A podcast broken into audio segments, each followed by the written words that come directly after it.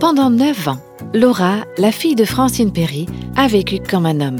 Et pendant tout ce temps, Dieu a travaillé dans le cœur de Laura ainsi que dans celui de sa mère.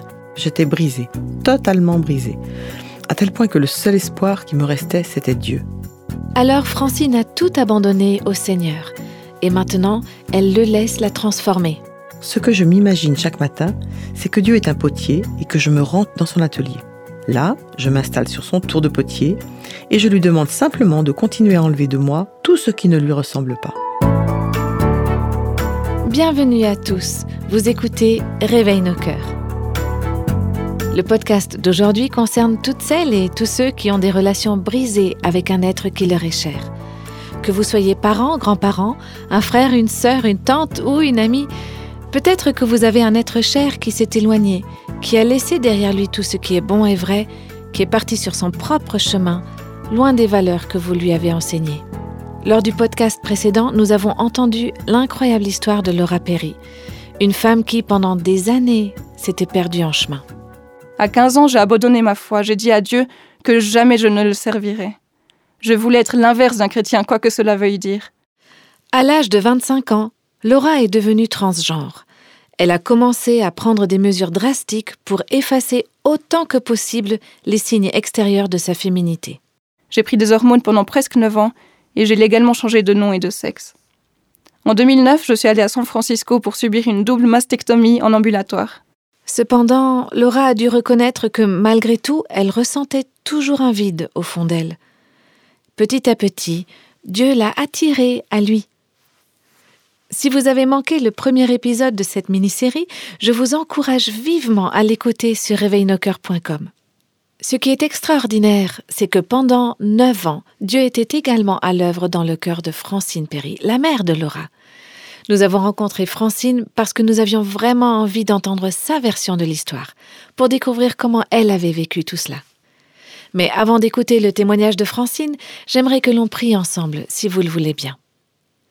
Seigneur, je voudrais juste prier pour toutes les mamans qui sont à l'écoute, celles qui ont le cœur qui est brisé par les choix de leurs enfants ou de leurs enfants, ou pour toutes celles et ceux qui ont un être cher qui a perdu son chemin. Je te prie que l'histoire de Francine puisse donner un nouvel élan d'espoir, d'encouragement, de foi et un nouveau regard sur la situation, en attendant que cet être cher retrouve son chemin. Je prie tout cela au nom de Jésus-Christ. Amen. Et maintenant, on va écouter le témoignage de Francine. Francine, dites-moi, quand est-ce que vous avez remarqué que votre fille Laura avait une dysphorie de genre? C'était le soir où elle nous l'a annoncé, alors que nous fêtions notre 40e anniversaire de mariage. Nous étions en train de dîner, elle est entrée dans le restaurant et j'ai tout de suite vu qu'elle avait coupé ses cheveux extrêmement courts. Je n'ai rien dit à ce moment-là, mais quand Paul, mon mari, est parti aux toilettes, j'ai regardé Laura et je lui ai demandé Laura, est-ce que tu essaies de ressembler à un homme? Les larmes ont commencé à couler sur ses joues et elle a dit Oui, maman. Et avant ça, vous aviez aucune idée des difficultés qu'elle pouvait avoir? Non, vraiment pas. C'est quand elle me l'a dit ce soir-là que j'ai découvert qu'elle était sous testostérone depuis plus d'un an. À cette époque-là, elle habitait à environ une heure de route de chez nous, alors on ne se voyait que peu. Elle s'était déjà coupé les cheveux, mais jamais aussi court que ça. Donc on ne savait rien de tout cela, rien du tout. Et la suite de cette soirée, comment ça s'est passé? Eh bien, sur le moment, ça m'a fait comme si un éléphant venait de s'asseoir sur ma cage thoracique. J'ai cru que j'allais vomir dans la salle du restaurant. Après, je n'ai rien pu dire. Ni elle ni moi n'avons rien dit à son père parce que nous étions en public. Après le dîner, nous sommes allés à son appartement et là, je lui ai dit Il faut que tu parles à ton père par rapport à tout ce que tu m'as dit. Elle a recommencé à pleurer et elle a répondu Non, non, je ne peux rien dire à papa. On ne partira pas de chez toi avant que tu ne lui aies parlé, lui ai-je répondu. Elle a donc été obligée de le dire à son père ce soir-là. Sur le coup, il n'a pas tellement réagi. Je ne sais même pas s'il était surpris. Ni lui ni moi n'avons eu de fortes réactions en fait. Nous n'étions pas en colère contre elle à ce moment-là. Il nous fallait une heure de route pour rentrer à la maison, on ne s'est pas dit un mot dans la voiture. Je pense qu'on était tous les deux sous le choc. Vous savez, on avait des conflits avec Laura depuis qu'elle avait 16 ans, et là, elle en avait déjà 25. Mon mari et moi, on croyait que pour elle, les choses allaient mieux. Nous l'avions même envoyé pendant un an et demi dans un foyer pour adolescents en difficulté et souffrant de traumatisme. C'était dans les montagnes rocheuses, au Montana. À l'âge de 16 ans, il s'était passé un événement qui l'avait fait basculer dans une spirale infernale. Mais on pensait qu'elle s'en était sortie et que tout allait mieux. Donc nous étions stupéfaits et nous nous sommes dit, on va devoir faire face à de nouvelles difficultés. Donc ça faisait déjà un moment que vos relations étaient difficiles. Laura se retrouvait souvent dans des situations compliquées. Donc vous dites que ça a commencé quand elle avait 16 ans Je sais que dans son témoignage, Laura a dit que déjà toute petite, notre relation était difficile. Mais en fait, je ne m'en étais jamais rendu compte à la maison. J'avais rien remarqué de spécial. Elle ne m'avait jamais rien dit à ce sujet.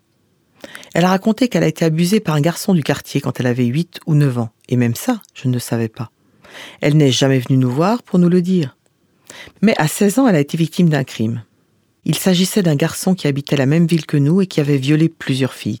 Son père était inspecteur de police. Je travaillais dans un lycée et l'une de mes amies enseignantes m'a dit que sa fille était rentrée à la maison en lui disant qu'un des garçons de l'école avait annoncé à tout le monde J'ai agrandi mon tableau de chasse ce week-end. Et c'était Laura. Oui. À l'école, elle a su qu'un autre professeur me l'avait dit. Et quand je suis rentrée de l'école, cet après-midi-là, elle s'est recroquevillée par terre sur le tapis du salon en position fœtale. Qu'est-ce que vous avez ressenti quand vous avez réalisé ce qui s'était passé et que votre fille allait mal? Comment est-ce que vous avez réagi en tant que mère hein, à ce moment-là? Je me suis sentie tellement coupable. J'ai vraiment lutté contre ce sentiment de culpabilité. Vous pouvez imaginer la rengaine qui tournait dans ma tête. Si j'avais été une meilleure mère, qu'est-ce que je n'ai pas fait? Qu'est-ce que j'aurais pu faire différemment? Qu'est-ce que j'ai fait? À cette époque, j'ai même douté de Dieu. Notre famille était tout le temps fourrée à l'église. Moi, j'étais pianiste à l'église, on participait à la chorale, nous étions responsables de la jeunesse, on participait à tous les voyages missionnaires avec les jeunes. Alors je me disais, mais pourquoi ça nous arrive à nous? On fait de notre mieux pour servir Dieu. J'ai vraiment été tiraillée par ce genre de questions. Je ne me sentais pas à la hauteur en tant que mère. J'ai vraiment traversé une période de questionnement et j'ai ressenti beaucoup de culpabilité. Je m'en voulais terriblement. Et Laura, comment est-ce qu'elle a réagi quand vous avez voulu l'aider? Quand vous avez essayé de lui parler hein? Ça a été quoi sa réaction par rapport à vous? À l'âge de 16 ans, nous l'avons emmenée consulter, mais elle n'en avait rien à faire. Et puis nous sommes allés au tribunal pour porter plainte contre ce jeune homme. Elle était très en colère contre nous parce que les jeunes du lycée lui disaient Mais Laura, il ne fallait pas faire ça, ça n'est pas si grave après tout. Elle était très en colère contre nous. Même le jour où nous sommes allés au tribunal, elle a dit Je suis tellement en colère contre vous tous d'avoir fait ça. Ça n'était pas nécessaire, etc., etc. Je ne sais pas pourquoi elle a réagi comme ça. Mais ses camarades à l'école lui en ont fait voir de toutes les couleurs. Laura avait une bouteille d'eau avec une étiquette opaque. On ne pouvait donc pas voir ce qu'elle contenait. Elle m'a dit bien plus tard qu'il y avait de l'alcool dedans et qu'elle l'exhibait devant tout le monde. C'était une situation très difficile. Alors votre fille n'était pas heureuse, elle partait à la dérive. Parmi les personnes qui nous écoutent, il y a, tellement de, mères, de grands-mères qui connaissent cette douleur. Alors qu'est-ce qui se passe dans le cœur d'une mère hein? Vous avez parlé de la culpabilité, et je crois que toutes les mamans peuvent s'identifier à ça. Mais en pleine situation, on doit ressentir les choses de façon décuplée. Alors, à quel moment la culpabilité a été la plus forte pour vous? Je crois que c'était tout de suite après qu'elle nous ait annoncé qu'elle était transgenre. Elle avait 25 ans en ce moment-là. Nous avions souvent de bons moments ensemble avant cela, mais comme je l'ai dit, nous pensions qu'elle allait mieux. Mais quand elle nous a annoncé ça, les premiers jours, j'étais totalement abasourdie. Je ne savais même pas ce que c'était un transgenre. On est en 2008 et on ne parlait pas beaucoup de ça à l'époque. C'était vraiment tabou. J'étais complètement perdue. Je ne voulais pas qu'elle vienne à l'église parce que je ne voulais pas que les gens de l'église puissent savoir ce qui se passait. Est-ce que vous aviez honte, Francine? Oui. Hmm. Quel mot est-ce que vous utiliseriez pour décrire ce que vous ressentiez à ce moment-là? Je me sentais vraiment honteuse et je me sentais coupable. C'est fou, mais je me demandais surtout ce que les gens allaient penser. On essaie de deviner, d'imaginer ce qu'ils pourraient dire du style Non mais regardez leur fille, malgré tout ce qu'ils ont essayé, ils ont encore des problèmes avec elle. Je me disais aussi Peut-être que Dieu nous punit en réalité. Il y a des tas de choses qui se bousculaient dans ma tête. Avec le temps, j'ai appris à mieux réagir aux circonstances et aux épreuves qui surgissent dans ma vie. Mais au début, je n'ai pas bien su comment faire. Qu'est-ce que vous feriez euh, ou qu'est-ce que vous auriez voulu faire différemment pour, euh, pour les mères, pour les grands-mères qui nous écoutent en ce moment et qui rencontrent ce même genre de difficultés? Qu'est-ce que vous auriez fait différemment? Attendez, je vais déjà vous dire ce que j'ai fait ce soir-là. Ce soir-là, je suis rentrée à la maison et je me suis écroulée à genoux devant le Seigneur. Je suis vraiment arrivée à ce que j'appelle un abandon total. Vous savez, jusque-là, on avait tout essayé. Tellement de fois nous avons tenté d'arranger les choses. Moi, je suis du genre à vouloir toujours tout arranger, à toujours vouloir recoller les morceaux. Si quelque chose ne va pas, je trouve toujours une solution. S'il y a un problème, j'ai toujours un plan du genre, point 1, point 2, point 3, et voilà, tout est résolu. Hmm.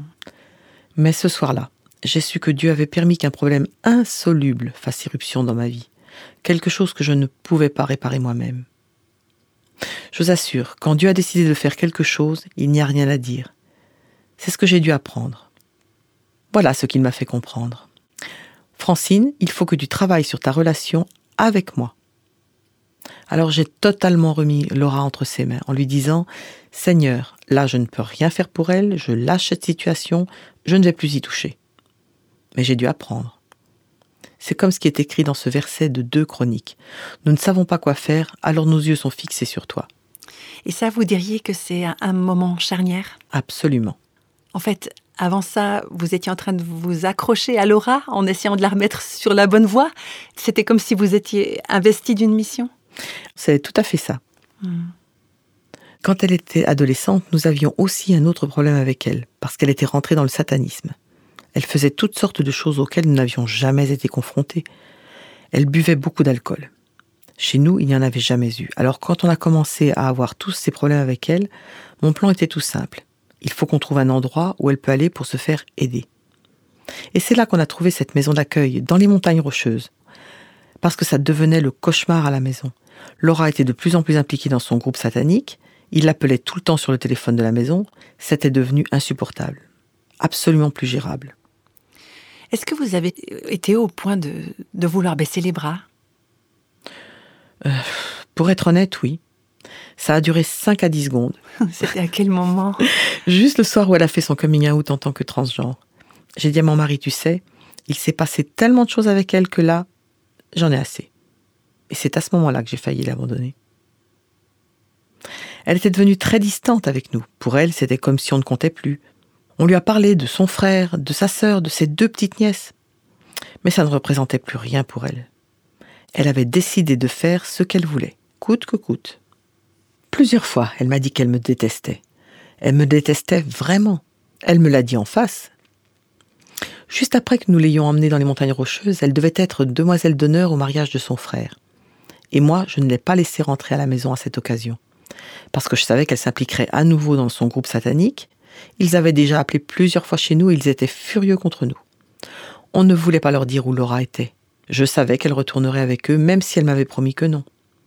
Alors nous ne l'avons pas laissée rentrer pour le mariage de son frère. Et pendant des années, elle m'en a voulu à mort.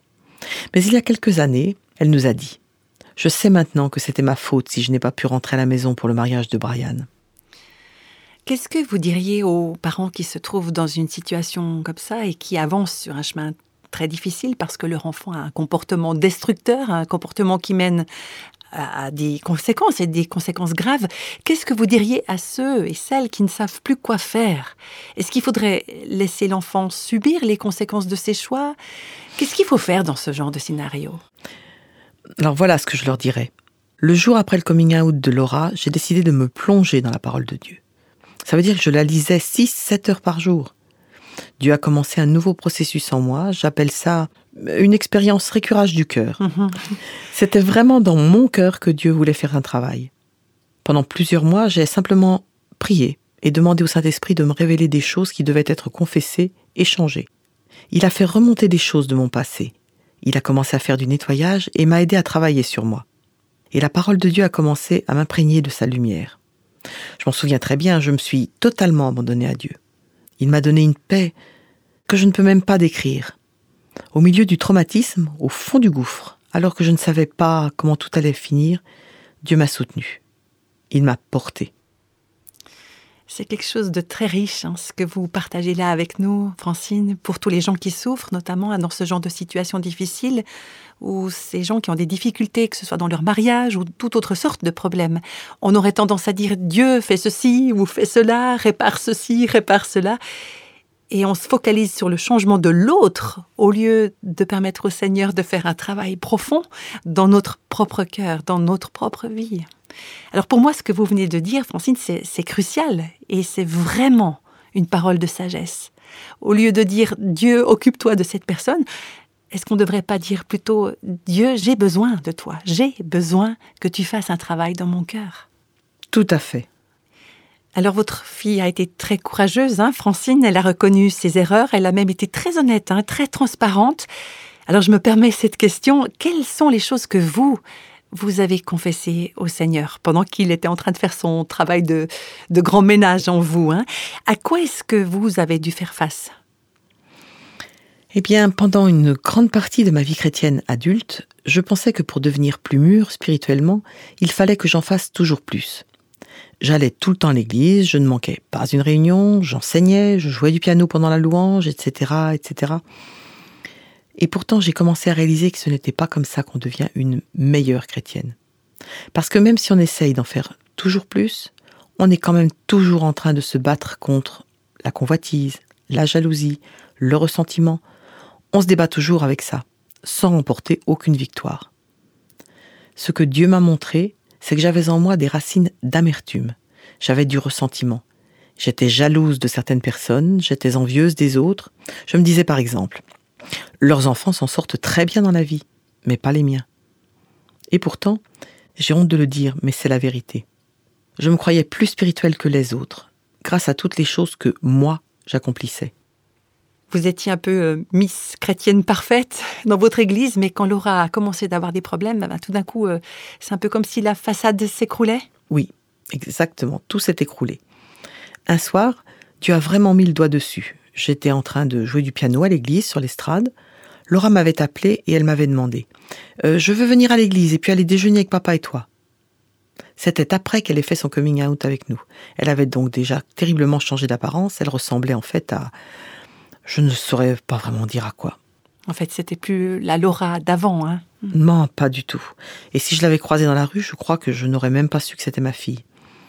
Je savais que si elle venait à l'église, tous mes amis me diraient c'est qui la personne qui est avec toi? Et je ne voulais rien dire, je voulais que personne ne le sache. J'essayais toujours de refléter l'image d'une famille sans problème. Donc j'étais là, au piano, sur l'estrade, je regardais attentivement le public, et je me suis dit, ouf, je crois que Laura n'est pas venue. Et là, brusquement, Dieu m'a fait réaliser que j'étais plus préoccupé par ce que les gens allaient penser de moi que par la présence de ma propre enfant. Ce soir-là, le message portait sur l'histoire du fils prodigue. Ça m'a vraiment touché en plein cœur. Hmm. il y a deux choses importantes hein, qu'on pourrait relever là, Francine. Vous avez permis au Seigneur de frapper fort et de faire ce travail d'arrachage de racines, hein, de perfectionnisme, d'orgueil dans votre cœur. Et puis, Laura a témoigné que c'est l'une des choses qui l'a le plus aidé à revenir au Seigneur. Elle a dit que le fait de vous voir changer, c'est ça qui lui a permis d'avoir foi en un Dieu qui avait un tel pouvoir. Pour elle, c'est ce qui l'a le plus attiré à Dieu, c'est de voir Jésus en vous. Oui, c'est ce qu'elle dit quand elle en témoigne. Tout ça, c'est l'œuvre de Dieu, vous savez. Je suis quelqu'un de très visuel. Alors, ce que je m'imagine chaque matin, c'est que Dieu est un potier et que je me rends dans son atelier. Là, je m'installe sur son tour, vous savez, son tour de potier, et je lui demande simplement de continuer à enlever de moi tout ce qui ne lui ressemble pas. Ce que j'aimerais, c'est que les gens puissent voir en moi quelqu'un qui peut avoir la victoire sur ces circonstances difficiles, sur son propre tempérament, un tempérament qui est soumis à Dieu. Je veux être quelqu'un en qui le Saint-Esprit peut agir. J'avais depuis très longtemps demandé à Jésus de vivre en moi, mais je ne lui laissais pas la place pour qu'il agisse et qu'il s'exprime par le Saint-Esprit. C'est ce que j'ai véritablement appris de sa part.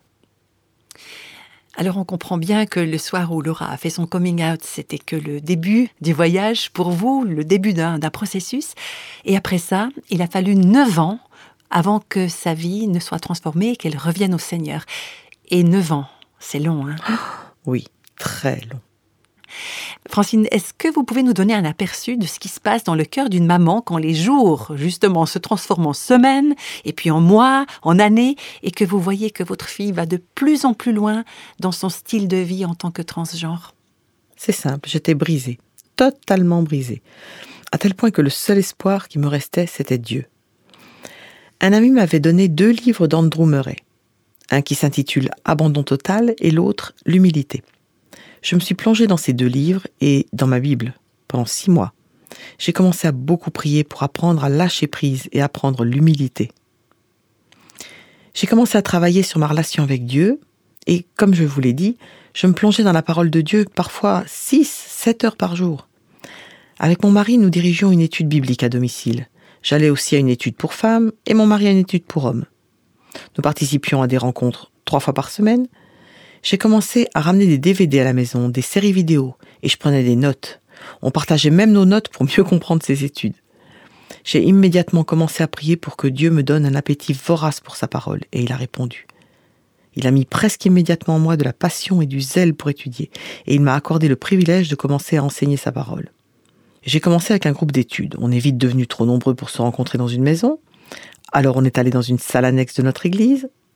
de nouveau trop nombreux. On a dû aller dans la salle principale.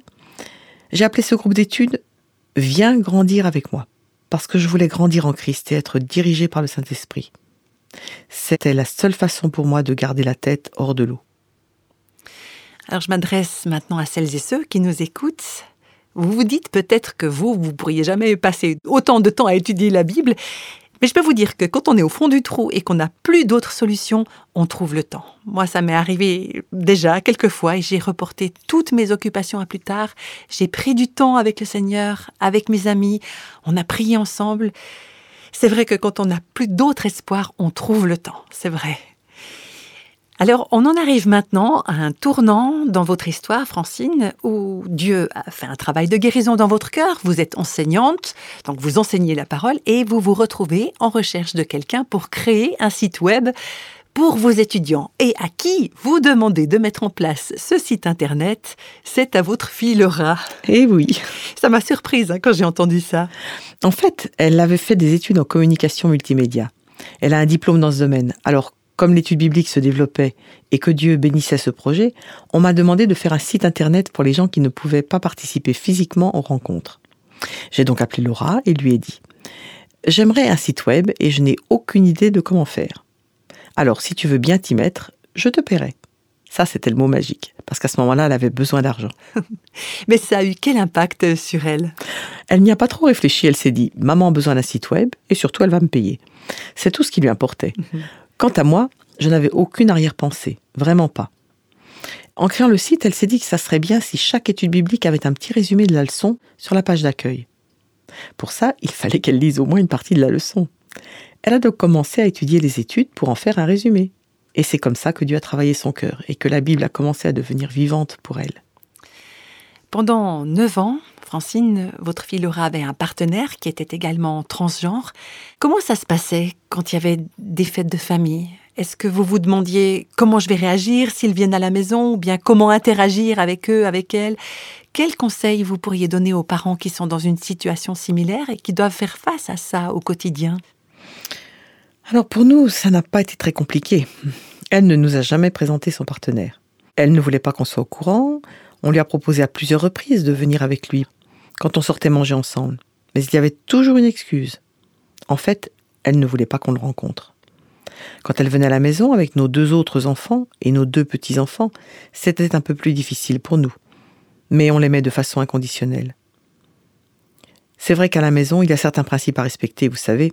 En général, on dit, quand vous êtes chez nous, il faut respecter nos règles. Ce que je pourrais donner comme conseil, hmm, c'est que si votre enfant a un partenaire, invitez-les à la maison en espérant qu'ils verront Jésus en vous. Et je connais certains cas où le partenaire a été gagné à Christ grâce aux parents. Et ce sont souvent les partenaires gagnés à Christ qui ont fini par ramener leur propre enfant vers Dieu. Donc vos convictions et la vérité des Écritures, c'est quelque chose qui peut créer certaines tensions. Hein. et une de ces tensions, entre guillemets, c'est l'amour du Christ, c'est la bonté de Christ.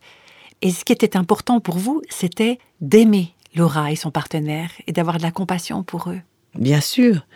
Il y a aussi une chose importante que Laura souligne. C'est que quand quelqu'un n'a plus aucun espoir, et c'est quasiment toujours le cas pour un enfant prodigue, il arrive au bout de lui-même et au bout de toutes ses ressources. Il revient toujours vers les personnes qui ont osé lui dire la vérité. Dans son témoignage, Laura a aussi mentionné que vous avez toujours continué à l'appeler Laura au fil des années. Absolument. C'est celle qu'elle était pour moi. Vous l'avez jamais appelée Jake? Jamais. Est-ce que vous avez utilisé des, des pronoms féminins pour elle? Bien sûr, toujours. Mais jamais de pronoms masculins? Non. Et ça l'a mise en colère. Mais ça l'a aussi confrontée à la vérité sur son identité. Mais ça a dû être difficile. Hein? Ça aurait été plus facile peut-être de laisser tomber, de se plier à ses demandes. Qu'est-ce qui vous a donné le courage de, de tenir? Je n'ai jamais vraiment lutté avec ça parce que je savais que je devais défendre la vérité de la parole de Dieu. C'est Dieu qui m'a aidé, je suppose, qui m'a soutenu. Il me donnait une paix qui dépassait toute compréhension. Mais je ne voulais pas compromettre la vérité juste pour que ma fille soit satisfaite. Je n'ai pas fait ça méchamment, vraiment. Je lui ai simplement dit Tu ne peux pas t'attendre à ce que je t'appelle avec un autre prénom, alors que ça fait 25 ans que nous t'appelons ton père et moi avec le prénom que nous t'avons choisi. Je ne peux pas changer du jour au lendemain. Mais ensuite, j'ai réfléchi. Et c'est devenu Je ne changerai pas parce que je me tiens à la vérité de la parole de Dieu. Ce n'était jamais fait avec colère ou méchanceté, mais simplement je disais C'est comme ça. Mais pour faciliter les choses, je me suis mise à l'appeler Trésor. Je crois qu'il y a beaucoup de sagesse dans vos paroles, Francine. hein. C'est vrai que c'est pas nécessaire d'exaspérer les gens, les autres, hein, et d'essayer de les convaincre à tout bout de champ. L'essentiel, c'est vraiment de les aimer. Même si on reste soi-même ancré dans nos convictions. hein. Je crois que c'est une bonne solution que vous avez trouvée là. Ben, je suis responsable de ce que je dis, de ce que je crois. Si je fais des compromis, je ne suis pas responsable devant Dieu pour quelqu'un d'autre, mais je le suis pour moi-même. Je crois qu'une des choses les plus remarquables que j'ai entendues dans le témoignage de Laura, c'est que le jour où elle a fait son coming out avec euh, vous et votre mari, c'est que c'est ce jour-là qu'elle s'est sentie le plus aimée. Ça, ça m'a marqué. Oui, effectivement, elle a dit ça parce qu'elle a vu la souffrance sur nos visages. Elle a vu les larmes qui coulaient sur nos joues et il y en avait des larmes. Tout le monde était en pleurs, mais elle était tellement déterminée. On ne pouvait rien dire, rien faire, rien qui aurait pu la faire changer d'avis, juste lui montrer notre amour. C'est vrai, hein, tout ce que vous pouviez faire, c'était l'aimer. Il fallait qu'on attende, que nous soyons patients. J'ai toujours eu l'espoir que Dieu la ramènerait. Je ne savais pas quand. Il fallait que je me fasse à l'idée que ce ne serait peut-être même pas de mon vivant. L'une des femmes de mon groupe d'études bibliques est décédée il y a quelques années. Elle avait mon âge et elle avait un fils d'une quarantaine d'années. On priait régulièrement ensemble pour son fils. On avait écrit le nom des gens qui nous étaient chers et qui étaient dans des situations difficiles. Et nous avions ces noms dans une boîte qu'on avait appelée la boîte à prière. Elle avait prié et prié pour que son fils revienne au Seigneur, mais ça ne s'est jamais passé. Et un an après son décès, il est revenu. Ses prières ont été exaucées. Peut-être pas de la manière dont elle l'avait imaginé, mais elle le verra au ciel maintenant. J'aime bien cette idée de la boîte à prière. C'est parfait hein, pour déposer tous nos soucis, pour glisser le nom des êtres chers dont la situation nous préoccupe. Oui, c'est vrai. Et puis vous qui nous écoutez, vous n'êtes peut-être pas confronté au même genre de problème que moi dans votre propre famille. Mais peut-être que des idées créatives comme celle de la boîte à prière pourraient naître dans vos cœurs. Demandez au Seigneur de vous inspirer et de vous aider à mettre des choses en place dans vos différents milieux. Imaginez la joie que ce sera de commencer à avoir des réponses aux prières. Quand Dieu va transformer les êtres chers pour lesquels vous avez prié, vous, vos amis, votre communauté.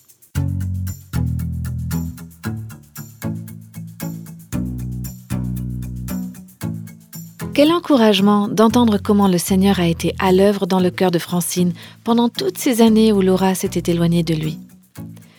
Peut-être que vous aussi, vous avez une connaissance ou un proche qui se sent perdu et qui vit actuellement dans les ténèbres. Peut-être que c'est quelqu'un pour lequel vous avez prié Dieu avec toutes les larmes de votre cœur. Peut-être que ça fait des années que vous suppliez Dieu de sauver cette personne que vous aimez. Eh bien maintenant, j'aimerais vous proposer qu'on unisse nos cœurs tous ensemble dans la prière et de confier ces personnes bien-aimées au Seigneur, ensemble. Faites simplement le geste d'ouvrir vos mains vers le ciel, là où vous êtes, et pensez à cette personne. cet enfant, ce jeune, ce collègue, et imaginez simplement son nom dans vos mains, et pourquoi pas prononcer son prénom en priant pour cette personne, cet être cher.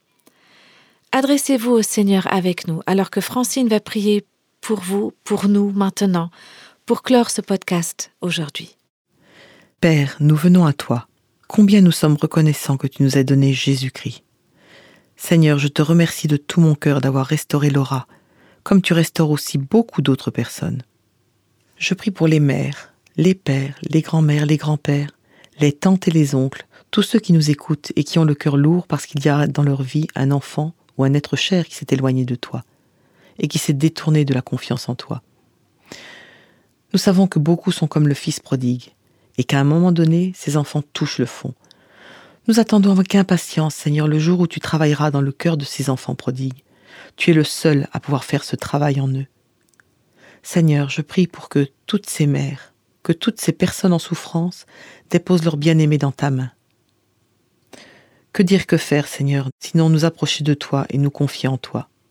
Je te prie pour que ces enfants prodigues voient ta présence en nous et qu'ils puissent être attirés par toi, au point de ne plus rien désirer que toi. Je prie simplement pour que tu réconfortes leur cœur. Donne-leur ta paix, cette paix qui ne se trouve qu'en toi, car ils ne l'ont pas. Ils vont vivre dans l'anxiété, ils vont vivre dans la peur et la dépression. Mais Seigneur, je sais que nous n'avons pas à vivre comme ça. Je prie pour chacune, chacun d'entre eux, pour qu'ils se tournent vers toi, qu'ils aient l'assurance d'avoir la paix de Jésus-Christ et la victoire dans cette situation, même s'ils se sentent au fond du gouffre. Tu es le seul qui puisse nous faire sortir de là, et je prie simplement pour que tu montres la vérité à ces mamans en particulier, et que tu commences à guérir leur cœur et à les libérer de l'anxiété qu'elles ressentent. Je prie pour qu'elles trouvent leur repos et une vie abondante en toi, Seigneur, et que tu soulages leur fardeau. Je sais que tu toucheras les cœurs. Oui, Seigneur, touche nos cœurs. Nous ne savons pas quoi faire, alors nos yeux sont fixés sur toi. Je te remercie d'avance de prendre soin de toutes les personnes pour lesquelles nous prions. Nous te confions chacune d'entre elles. Au nom du Christ. Amen.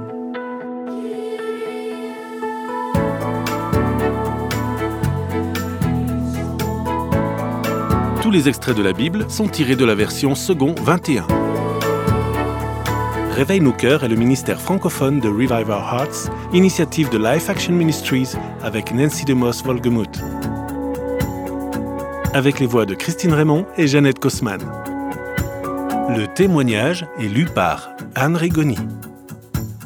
Quelle que soit la saison de votre vie, Réveille nos cœurs vous encourage à trouver la liberté, la plénitude et à porter du fruit en Christ.